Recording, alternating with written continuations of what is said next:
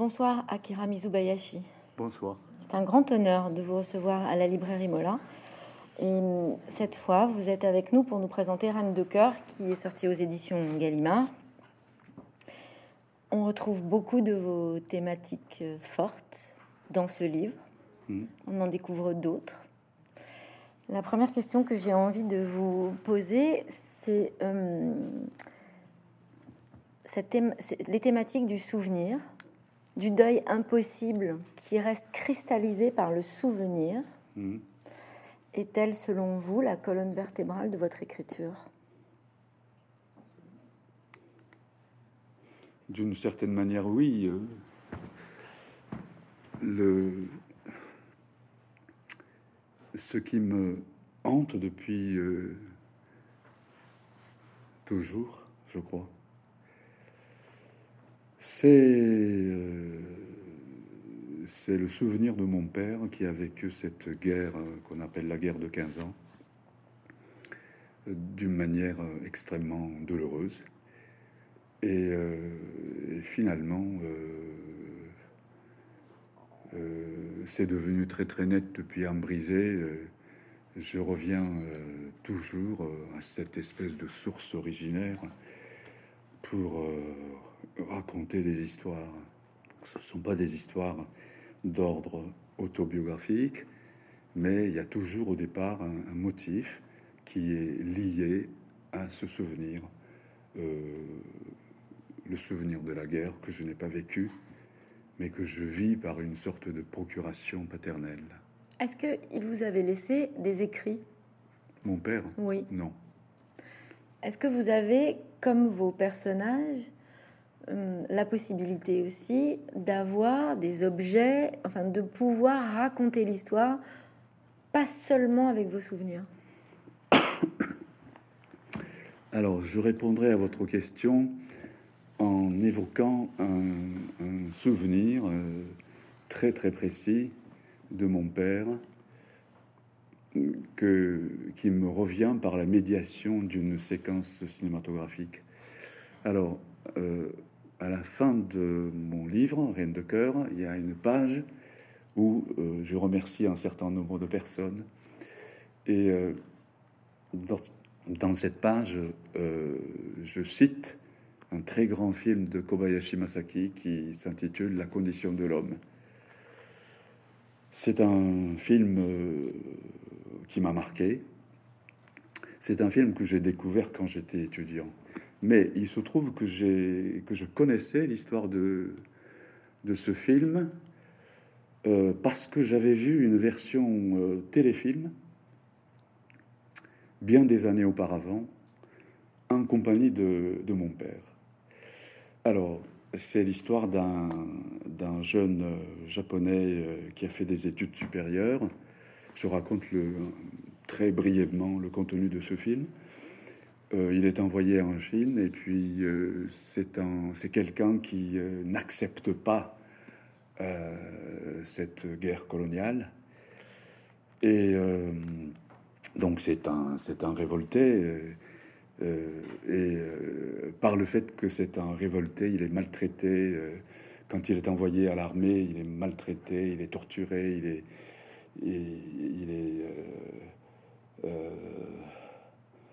il a tout le temps des blessures sur le visage. euh, Et, euh, euh, un jour, mon père nous a proposé, à moi et à mon frère, de suivre le feuilleton télévisé tiré du même roman, La condition de l'homme. À l'origine, c'est un roman, La condition de l'homme. Et Kobayashi Masaki en a fait une version cinématographique. Et puis, comme la génération de mon père a été très, très marquée quand même par cette guerre, il y a eu des initiatives euh, comme ça. Et il y a quelqu'un qui a eu l'idée de faire un téléfilm avec d'autres acteurs et avec, euh, avec d'autres scénaristes. C'était un, feuilleton, euh, une fois par semaine peut-être, quelque chose de ce genre. Et un jour, mon frère et moi, nous regardions un épisode en compagnie de notre, notre père. Et à un moment donné, il y a une scène absolument terrible le personnage principal, donc Kaji, qui fait penser un peu à mon personnage principal, June. voilà, il est, il, est, il est brutalisé par des officiers, il est maltraité, il est torturé, il saigne de partout, etc. Et c'est une scène insoutenable. Euh, j'avais 10 ou 11 ans, quelque chose comme ça. Et à ce moment-là, mon père euh, nous a dit, à, moi et à, mon frère, regardez bien cette scène. Et euh, moi, j'étais un peu comme le personnage principal. Voilà. Et je m'en souviens très très bien. Je me souviens très bien de cette euh, scène. Euh, c'est, cet épisode m'est resté euh, visuellement. Et, et finalement, je me demande si je ne reviens pas à cette scène, à ce souvenir originaire en quelque sorte, quand dans Un brisé, quand je raconte dans le premier chapitre, le, le, père du personnage principal, qui est professeur d'anglais, qui est violoniste amateur, mhm. et qui est brutalisé par, par un officier, euh, et qui, euh, en plus, détruit son violon. voilà, je euh, mon père est présent à ce moment-là. Alors il l'est aussi dans ce livre-là. Euh, Quand je vous entends raconter ce souvenir, puisque Dune aussi en fait est euh, parfaitement maltraité. C'est ça. Et vous avez le sens de la description de la panique. C'est un livre à nouveau, et ce n'est pas le premier, très sensoriel. Oui. Puisque vous avez l'art de la description des odeurs, des sons, euh, du goût, de, de la force, de l'état de panique du corps humain. Pas seulement pour Dune, mais aussi pour euh, le personnage féminin qui vit une scène d'une grande violence. Mmh. Euh, et finalement, donc, vous vous souvenez de ce que vous avez ressenti quand, vous, quand votre père vous a dit ça devant cet extrait de cinéma? Ça vous a Est-ce que ça vous a, selon vous, suffisamment marqué physiquement pour le retranscrire de cette façon aujourd'hui ben, euh, C'est un, épisode qui m'est revenu euh, en force comme ça euh, au moment où je me suis mise à écrire un brisé. C'est le c'est un souvenir enfoui en quelque sorte. C'était jamais oublié, mais je n'y pensais pas du tout tout le temps. Et euh, c'est au moment de l'écriture d'âme brisée que euh, cette scène euh, m'est revenue à l'esprit de façon très, comment dire, prenante et un peu obsédante. Et je vis encore dans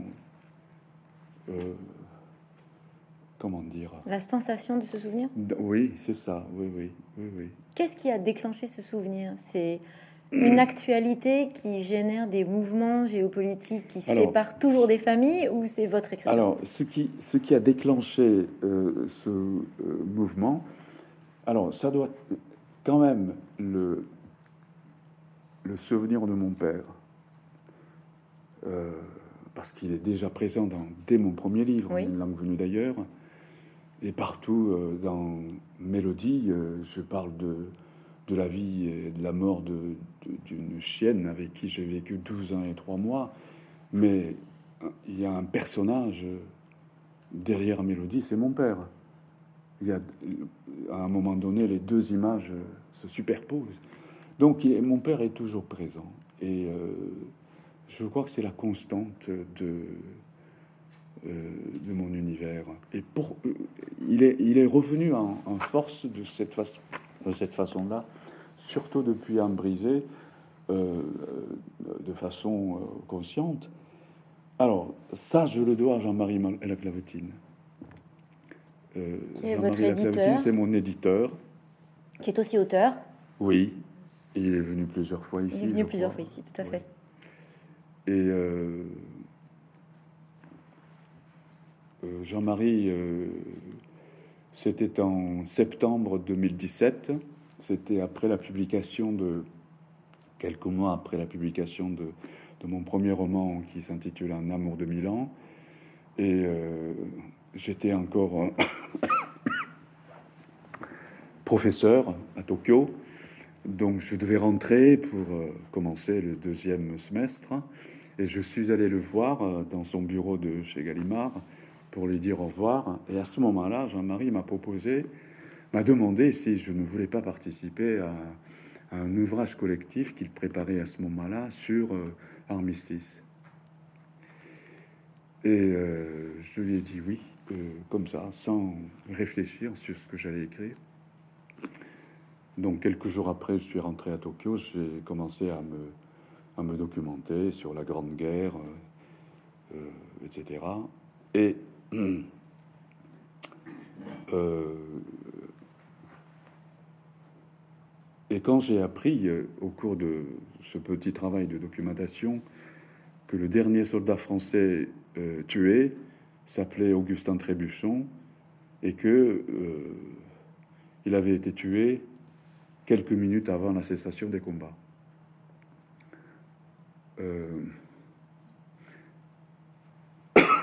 pardon. Quand j'ai appris ça, il y a une expression euh, japonaise très courante qui m'est venue à l'esprit. Euh, c'est vrai que ce n'est pas, ce n'était pas un mot français, c'est un mot, une expression japonaise qui veut dire à peu près euh, ceci. Je meurs effectivement, mais je ne pourrai pas aller jusqu'au bout de ma mort. Et euh, c'est l'idée de fantôme qui est née ainsi, à ce moment-là, à ce moment très précis. J'ai vu donc euh,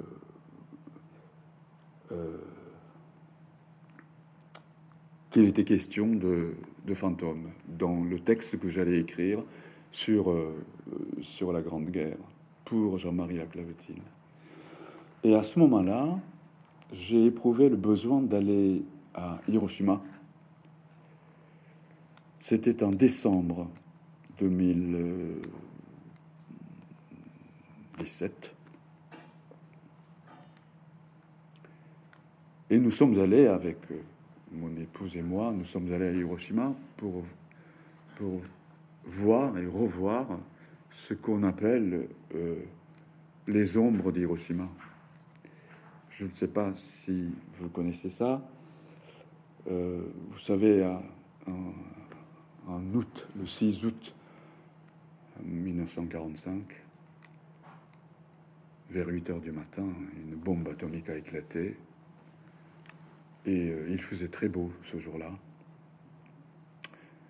Et les gens euh, ne s'attendaient absolument pas à cette euh, catastrophe.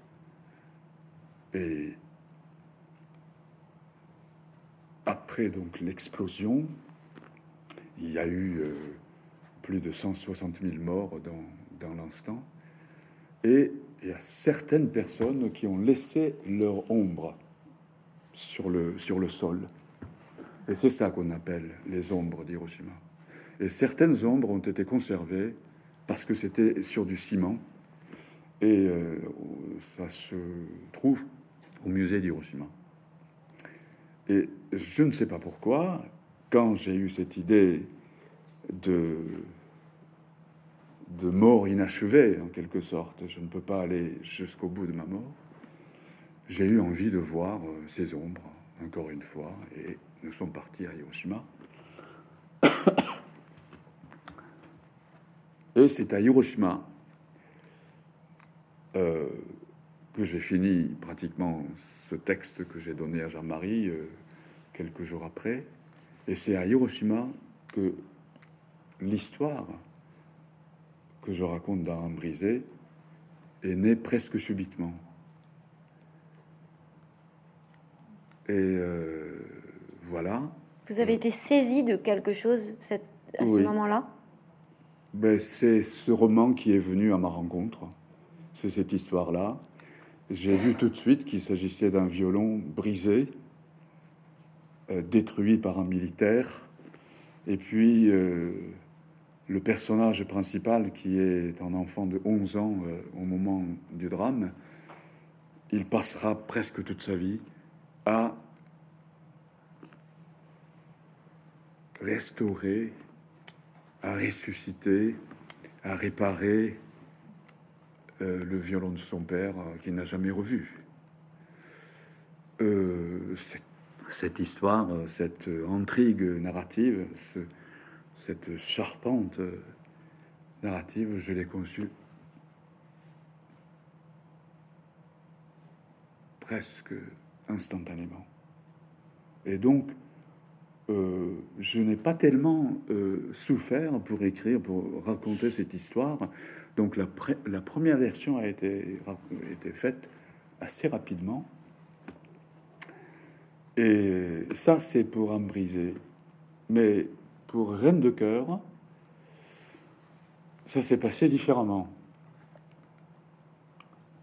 Euh, C'était pas aussi euh, instantané que ça.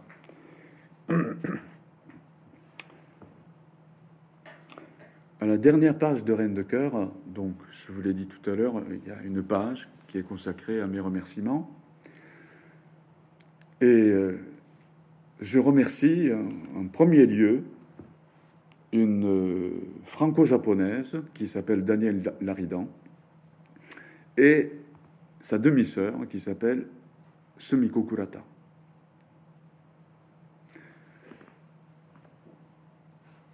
Pourquoi?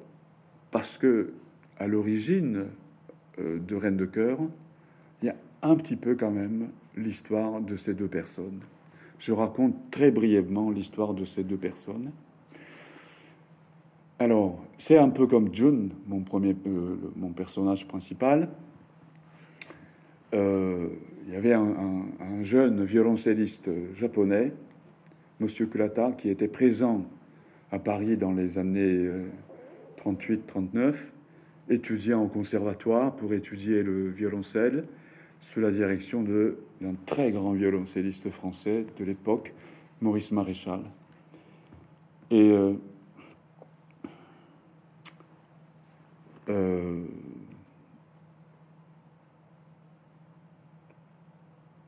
c'était un étudiant très sérieux. Il allait au conservatoire euh, tous les jours, un peu comme June. Et il est tombé amoureux d'une Française. Elle aussi, elle était amoureuse de, de ce jeune violoncelliste. Mais à cause de la guerre, la guerre de 15 ans, euh, il a fallu que ce jeune violoncelliste, M. Kurata, rentre au Japon, à Tokyo. Donc, il a fallu qu'il se sépare de sa bien-aimée à Marseille. Donc, il a mis 40 jours, 45 jours à, pour rentrer euh, au Japon. Et quand ils se sont séparés, la Française euh, était enceinte. Quelques mois après, elle a mis au monde une petite fille qui est Danielle Laridan. Monsieur Kurata est rentré au Japon. Contrairement à mon personnage principal, il n'est pas allé en Chine. Il n'a pas fait la guerre. Il est mort assez rapidement à cause d'une maladie. Mais il avait épousé une japonaise. Et de cette union est née une japonaise, Sumiko Kurata, qui est devenue elle-même violoncelliste. Je connaissais cette histoire j'avais rencontré Daniel euh, peut-être il y a dix ans. Je connaissais cette histoire. Mais cette histoire, le fait de connaître cette histoire n'était pas du tout suffisante pour que j'ai envie de raconter euh, quelque chose de voilà qui s'inspire de cette histoire vraie. Ah, j'ajoute une chose. Ces deux demi-sœurs ont mis 50 ans pour se retrouver. ce qui corse un peu le suspense. Alors, donc, euh, donc je remercie ces deux personnes en premier lieu parce que je pense que je m'inspire de cette histoire. Mais la ressemblance s'arrête là, tout simplement. Un japonais, un musicien japonais à Paris, il, est tombé amoureux d'une française. La française euh, portait un enfant euh, au moment de leur séparation, euh, etc. Et alors, pour que j'ai envie de construire un reine de cœur, il a fallu donc euh, quelques autres éléments euh, qui sont venus plus tard, euh, mais beaucoup plus tard. Le premier élément, c'est la découverte de la huitième symphonie de Shostakovich en janvier 2019. Après donc euh, j'avais accompagné un brisé pendant quatre mois et demi. Euh, euh, j'étais rentré en novembre, à la fin du mois de novembre 2019. 2010, non, 2019. Donc c'est en janvier 2020 que j'ai découvert, tout à fait par hasard, la huitième symphonie de Shostakovich. Par hasard, oui, pas tout à fait, parce que je voulais découvrir cette musique, cette, euh, ce musicien.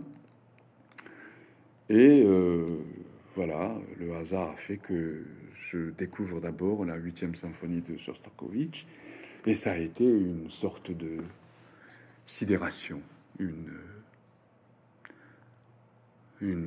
fascination. J'ai été vraiment euh, bouleversé par cette musique qui parle de la guerre, qui dit la guerre. C'est une symphonie qui a été composée en 1943 par un grand résistant. Par? Par un grand, par un, homme qui est d'une famille de grands résistants. C'est ça, oui, oui, et euh, qui souffrait de la guerre et qui, euh, et en plus, il a, il a mis que deux mois pour composer cette symphonie qui dure 70 minutes. Ça, c'est donc le, un élément important parce que dans Reine de cœur, c'est un peu l'objectif pour moi de parler de cette musique. C'est un personnage de votre livre. La huitième symphonie de Shostakovich est presque un personnage de votre histoire. Et je savais que je me dirigeais vers un concert final où j'écouterais avec mon lecteur, à côté de mon personnage, un autre personnage important qui s'appelle Otohiko, qui est devenu écrivain, je serai à côté de lui dans la grande salle du théâtre des Champs-Élysées pour écouter cette symphonie. Bon, ça, c'est donc un premier élément important. Un deuxième élément, c'est la lecture du roman de Murakami Haruki, Le meurtre du commandeur. Et euh, j'ai été fasciné par ce, par, par ce roman pourquoi ça m'a parlé? Parce que c'est le titre. Hein. Je ne suis pas un fanatique de Murakami. Mais le titre, le, meurtre du commandeur, c'est Don Giovanni. Et comme je suis un admirateur, hein, euh, comment dire, euh, inconditionnel et sans borne des opéras de Mozart, je, voulais savoir, voilà, de quoi s'agit-il dans ce roman, Le meurtre du commandeur. Et dans la deuxième partie de ce roman, il y a un passage dans lequel il y a un jeune étudiant musicien, futur compositeur, qui est envoyé en Chine et euh, qui, euh, qui est fait pour faire de la musique, qui n'est pas fait pour faire la guerre, et euh, on l'oblige à décapiter un prisonnier chinois. Il y a une scène comme ça dans ce roman de Murakami. Et quand j'ai lu ce passage, j'ai pas pu m'empêcher de penser à la condition de l'homme de Kobayashi Masaki. Et par la même occasion, j'ai pensé à mon père. Donc, euh, la huitième symphonie de Shostakovich, Murakami, le roman de Murakami qui m'a renvoyé à la condition de l'homme, à la fois au roman de Gomika Junpei et au film de Kobayashi Masaki, Puis, euh, au souvenir euh, de mon père, dont je vous ai parlé tout à l'heure. Voilà. Quand ces éléments-là ont été mis en place, j'ai retrouvé l'histoire de Daniel Laridan et euh, Sumiko Kurata.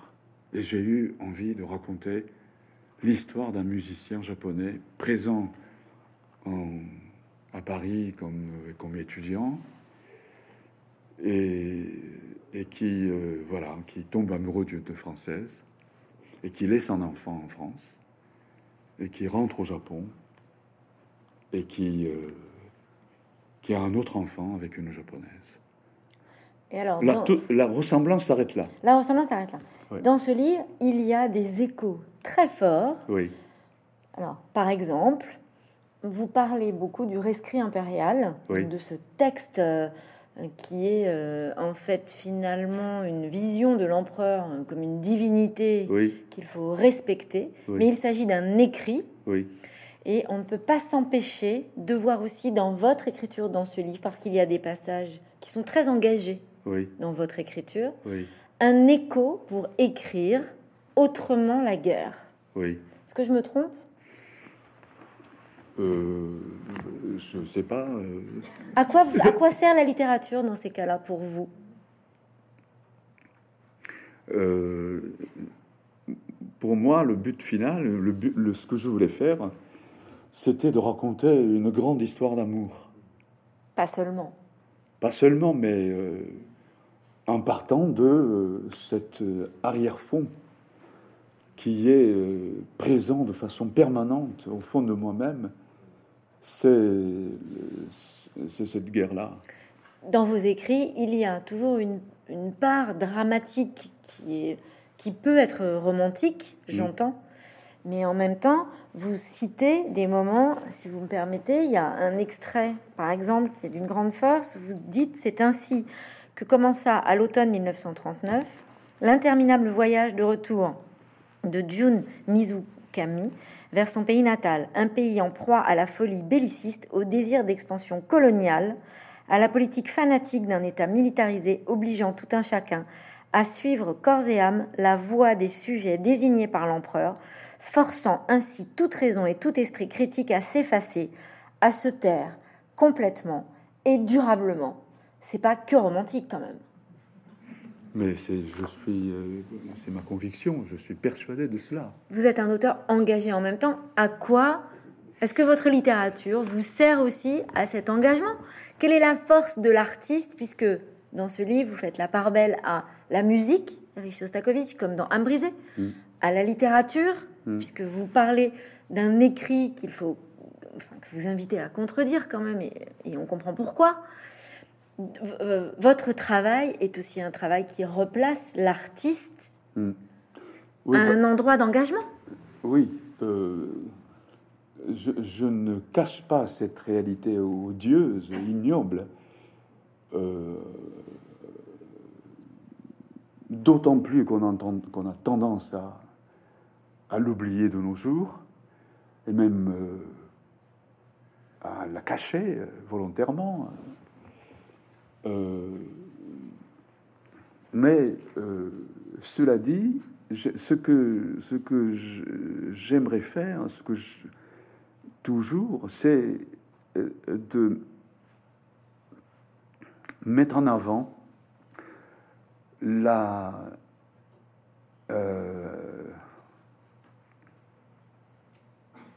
la puissance de l'art, la puissance de la littérature peut-être, et la puissance de euh, d'une certaine forme d'humanité qui résiste à ça. Et qui quoi? Qui disparaît quand on récite la guerre à l'école dans les livres d'art, qui ne devient que des chiffres et, des mots qui manquent quoi? D'humanité, de vraies histoires, de, de générations impactées, que, que, vous voulez rendre plus, plus humaines, plus accessibles?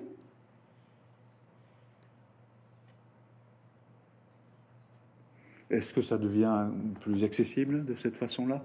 En tout cas, on a la sensation que vous vous efforcez de nous faire saisir le drame qu'ont vécu ces familles. le, voilà. D'une part, d'un côté, j'ai envie de décrire cette réalité odieuse qui met à l'épreuve euh, tous les hommes qui ont vécu à cette époque-là. Et c'était... Euh, il, y avait, plusieurs attitudes possibles. C'est épouser euh, cette cause nationale corps et âme, ce qui a été l'attitude de, de d'un très grand nombre de Japonais de l'époque. Mais il y avait quelques exceptions. Je sais qu'il y avait quelques exceptions. Et quelques exceptions qui ont su résister, qui ont su s'opposer à cette, euh, à cette folie ambiante. Et euh, voilà, c'est. Et je pense que mon père faisait partie de cette minorité-là. Et ce que j'ai envie euh, de, de faire, c'est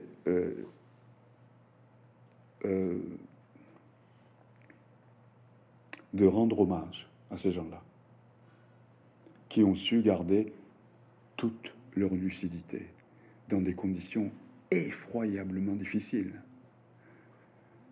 Euh, tellement effroyable, tellement difficile que, par exemple, le, mon personnage principal, June, est devenu fou et, il s'est donné la mort. Et euh, voilà, donc le,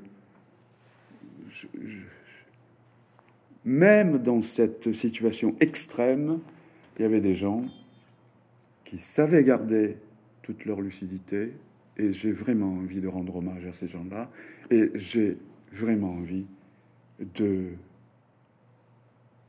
euh, comment dire, d'avoir une force d'âme aussi puissante que la leur, si une situation difficile comme celle-ci arrive. Voilà, c'est je vis dans une sorte d'appréhension. Euh, le monde ne va pas bien hein, en ce moment. On peut dire ça. Voilà, donc le. Ça rend votre écriture absolument bouleversante. Pourquoi est-ce qu'il y a à l'intérieur de ce livre un livre dans le livre? Ah Parce que je crois que c'est euh, c'est un peu euh, comme dans Brisé. La musique et la littérature, ce sont mes deux préférences finalement.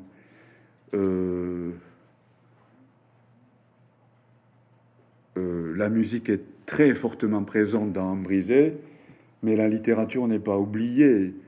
Dès l'ouverture de ce roman, euh, le petit garçon euh, euh, qui, qui est le personnage principal, qui s'appelle Ray,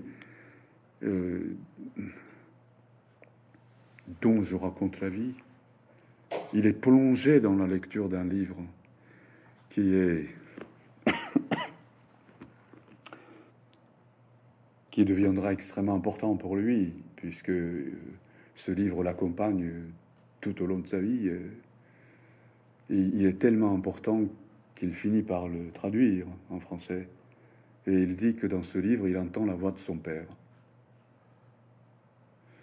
Donc, la musique et la littérature.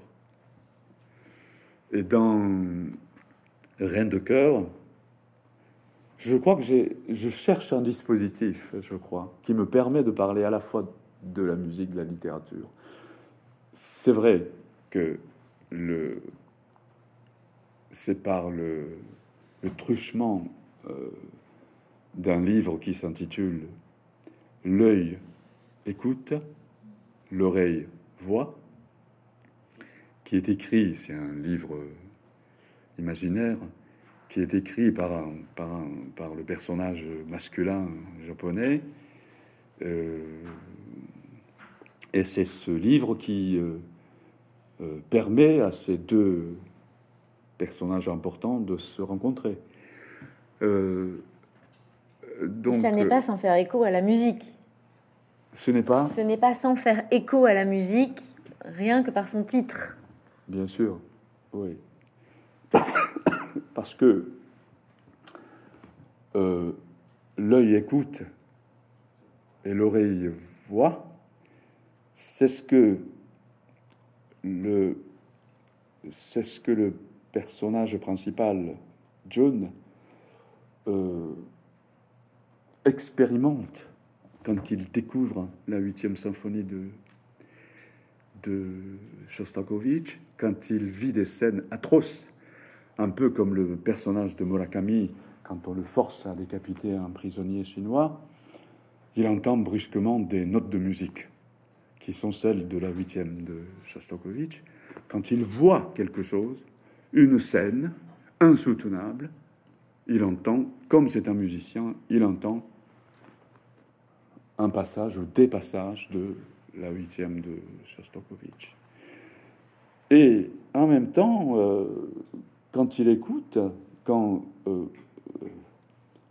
lui-même, et plus tard, quand euh, celui, celui qui a écrit, Otohiko, qui a écrit ce livre, euh, L'œil euh, écoute et l'oreille voit,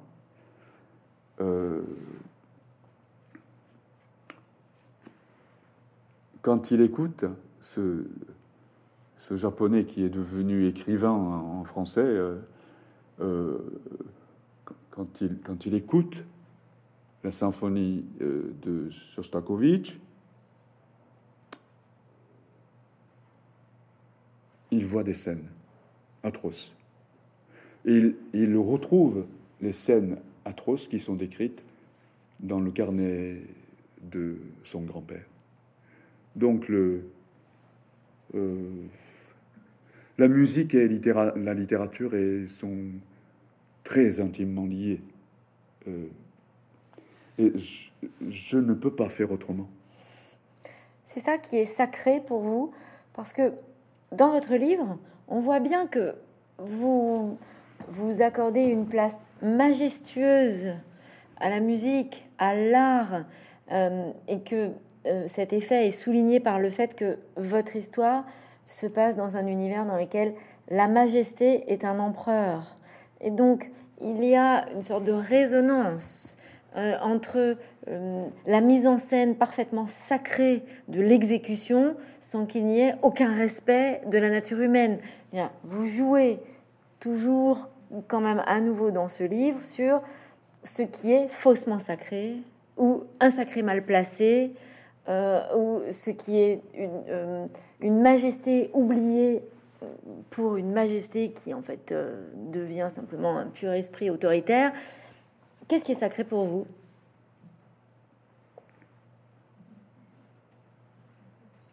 Je suis content de vous entendre dire ça. Il y a d'un côté une majesté euh, sacrée euh, qui est celle de l'empereur dans ce livre et qui est qui est décrite telle qu'elle, mais tout se passe comme si cette euh, fausse majesté était remplacée dans la progression du récit par une autre majesté qui est représentée par la musique. Tout à fait. Enfin, je l'ai lu comme ça. Vous avez raison de lire comme ça. Je vous remercie. ça me fait plaisir. Je, euh, je, crois qu'on peut lire comme ça aussi. Et donc, c'est une façon de remettre quelque chose d'essentiel au cœur de cette histoire aussi, de cette histoire que vous racontez, mais de cette histoire qui est une histoire, qui est l'histoire avec un grand H, hum. et qui rejoint vos écrits, c'est-à-dire les plus faibles sont maltraités, il n'y a pas d'attention à l'artiste, comme il n'y en a pas aux animaux, hmm. comme il n'y en a pas aux hommes hmm. qui n'incarnent pas cette virilité décrite comme vous le faites de ce bourreau qui est dans une mise en scène euh, parfaitement factice. Hmm. Qu'est-ce qui est le plus sacré pour vous, l'artiste? Ah.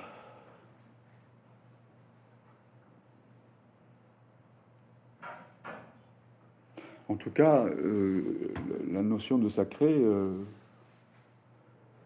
euh, alors, je suis un homme sans religion, donc ce n'est certainement pas quelque chose de religieux chez moi.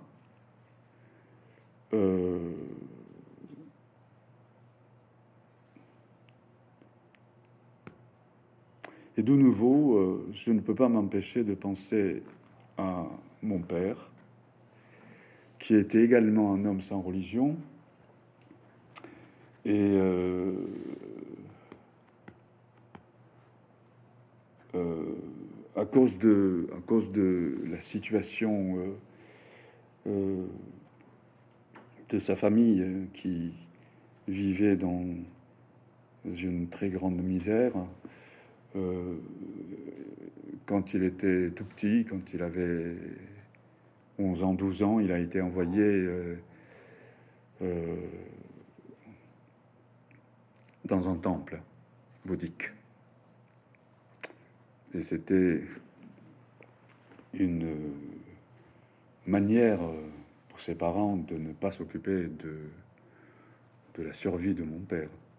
Et il a passé quelques deux ou trois ans, je crois, dans l'équivalent du séminaire, si vous voulez, en temple où euh, un petit garçon apprend à, devenir euh, bon, je crois. Et euh, il n'a pas aimé du tout cette vie-là. Et, surtout, euh, il a vu des choses qui l'ont scandalisé, je crois, très durablement. Et, donc, un, jour, au bout de quelques, quelques temps, il, il s'est enfui de, ce temple à la faveur de la nuit. Et il a, il a toujours détesté les bonzes, tellement détesté que il, il nous a toujours dit pour mes obsèques, surtout pas de bonzes.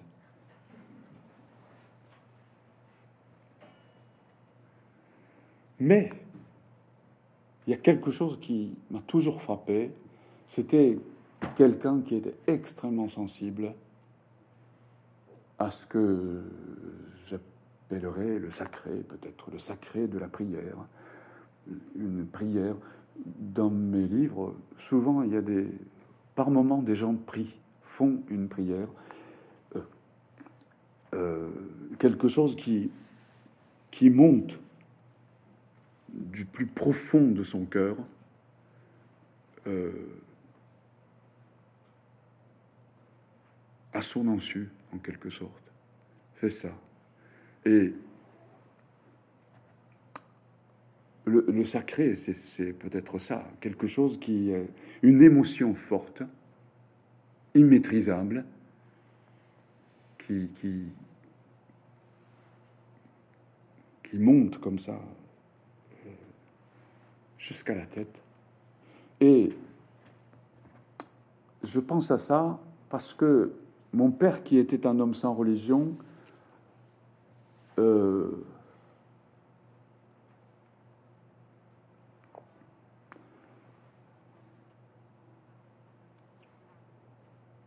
il aimait particulièrement un tableau de Jean-François Millet qui s'appelle l'Angélus.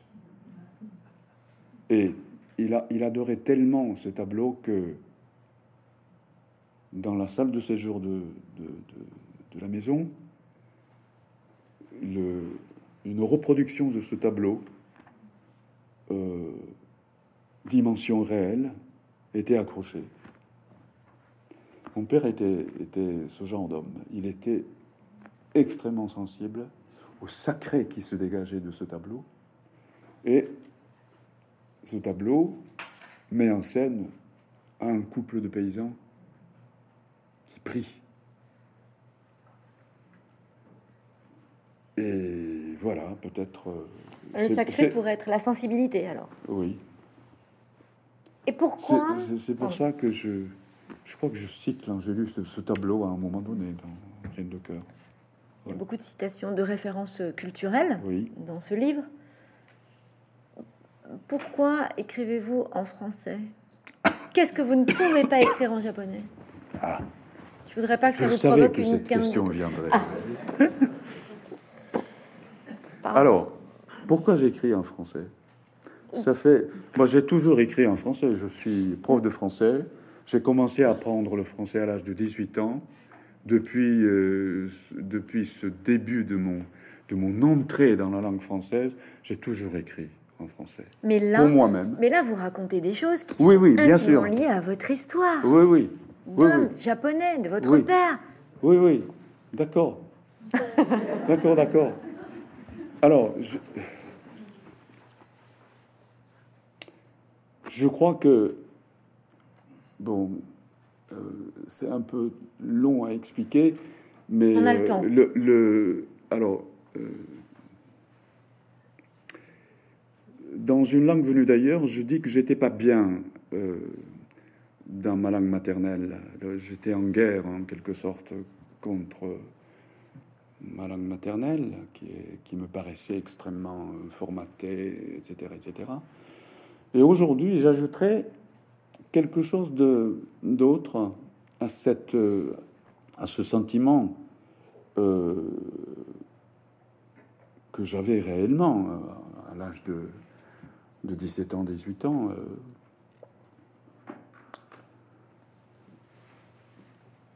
Reine de cœur, c'est mon septième livre. hein. Ça fait dix ans que je publie en français. Avant, j'écrivais euh, en français, comme j'étais prof, j'écrivais euh, pour moi-même, j'écrivais des articles pour le monde académique, mais j'écrivais pour moi-même, mais sans la moindre pensée de, publier un jour euh, chez Gallimard.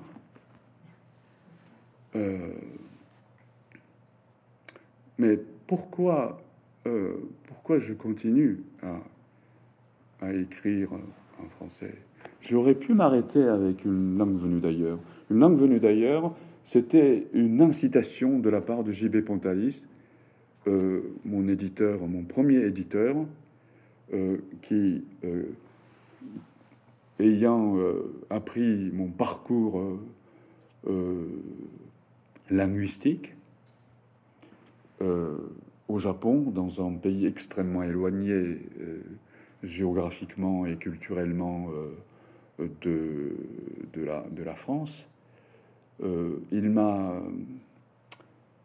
il m'a incité à écrire sur mon rapport à la langue française. Donc c'était une sorte de commande. J'ai essayé de répondre à cette incitation amicale et sympathique. Donc ça a été fait, ça a été publié en janvier 2011, et j'aurais pu m'arrêter là. Mais je ne me suis pas arrêté là. Et euh, il y a plusieurs raisons. Il y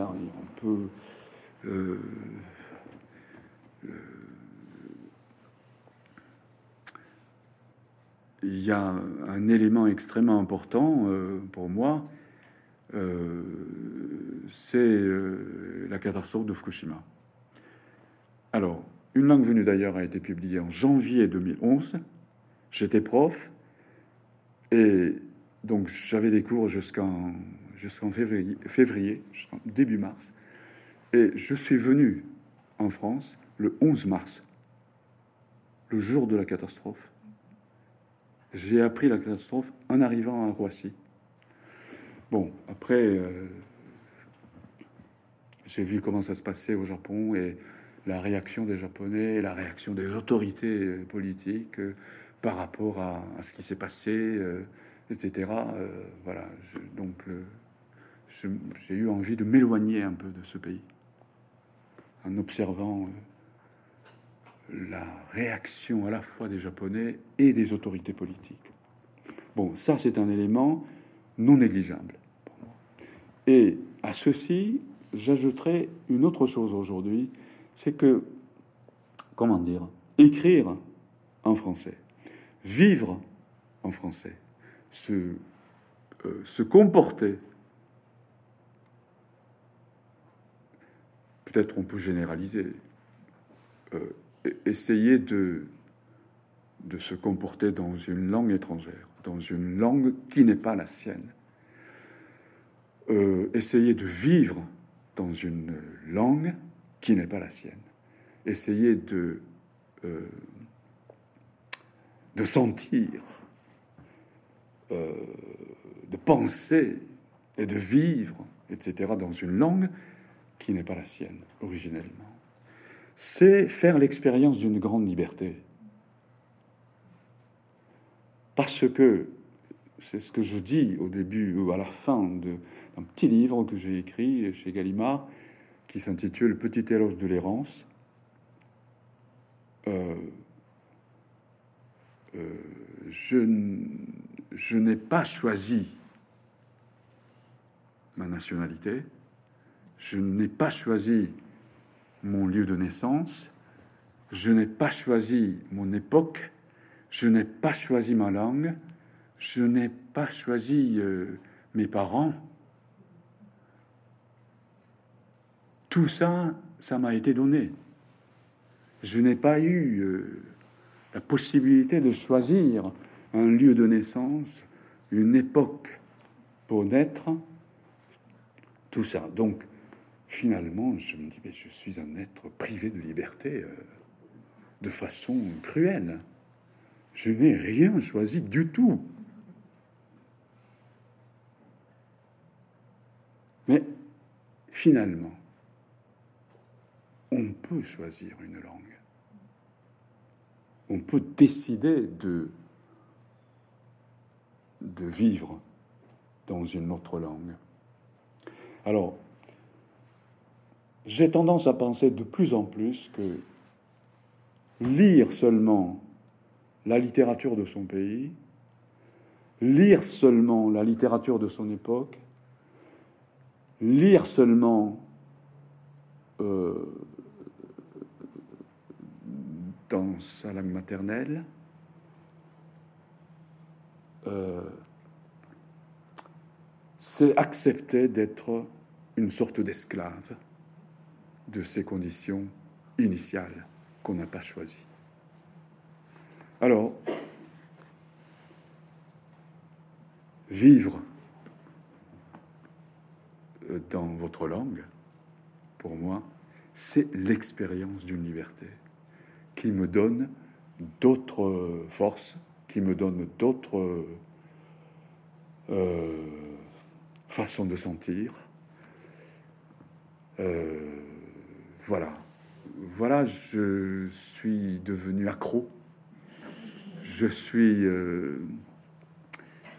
en français, quand j'écris en français, ça me permet de construire des, relations, des rapports entre, entre les êtres d'une manière que, je n'imagine sans doute pas en japonais. Je n'ai pas fait l'expérience.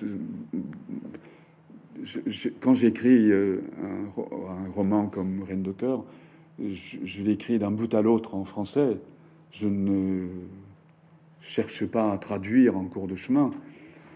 Donc, euh, je, ne peux pas euh, faire l'expérience d'autres possibilités de sensations, de sentiments, etc., en écrivant cette histoire, mais euh,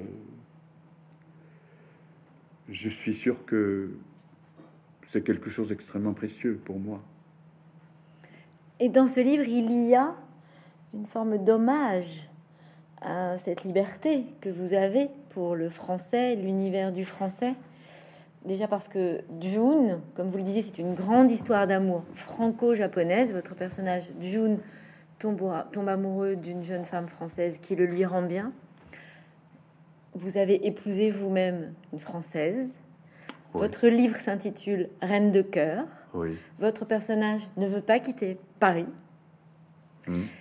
Ce livre est aussi un hommage à cette liberté, non? Ah oui, tout à fait. Oui, oui.